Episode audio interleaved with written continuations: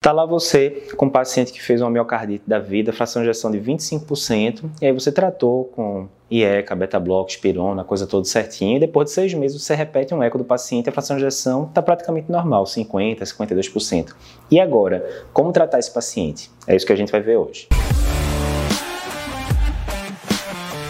Então, cada vez mais a gente vê essa entidade que se chama né, IC com fração de ejeção melhorada. Até 40% dos pacientes que a gente trata com IC com fração de ejeção reduzida, abaixo de 40%, eles podem ter uma melhora de fração de ejeção. E aí, a nova diretriz da SBC de 2021 coloca essa entidade IC com fração de ejeção melhorada. Aquele paciente que tinha uma fração de ejeção abaixo de 40%, você trata ele da forma adequada e ele aumenta mais de 10 pontos é, absolutos, né, fração de ejeção, ficando no final das contas com a fração de ejeção acima de 40%. Exemplo, esse caso que eu falei, o paciente tinha uma fração de ejeção de 25%. Digamos que bateu em 45%, saiu de 25% para 45%, ou seja, subiu 20 pontos, mais do que 10, e ficou acima de 40%, ou seja, IC com fração de ejeção melhorada. Antigamente o pessoal chamava de IC com fração de ejeção recuperada, mas a SBC preferia usar esse termo melhorada.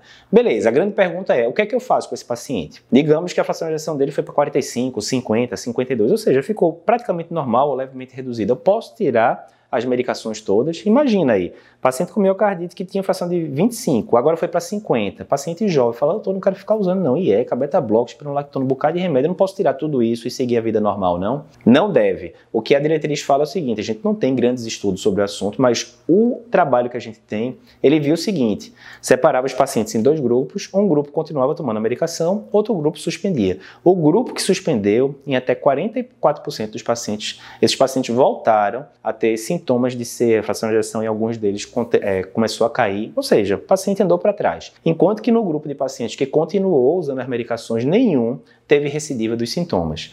Eduardo, é a prova definitiva que a gente deve continuar? Não. Isso é um trabalho pequeno, mas é o que a gente tem por enquanto. Então, se você está lá com a sua paciente que era uma miocardiopatia periparto e melhorou, era uma miocardiopatia pós, é, miocardiopatia alcoólica, o paciente ficou abstêmio do álcool e melhorou a fração de ejeção. Se era um paciente seu que teve miocardite aguda e melhorou a fração de ejeção, Sempre que ele cair nessa categoria de seco é, melhorada, a tendência, pelas diretrizes atuais, principalmente essa da SBC de 2021, é de você manter o paciente com a terapêutica completa, as medicações que alteram o prognóstico. Lógico, furosemida, por exemplo, diurético, que é uma medicação que não vai alterar prognóstico que a gente usa basicamente para controle de sintomas, se o paciente está sequinho, não está tendo nenhum sinal de congestão, você pode considerar sim tirar. Mas as medicações que alteram o prognóstico, mantenha para o seu paciente.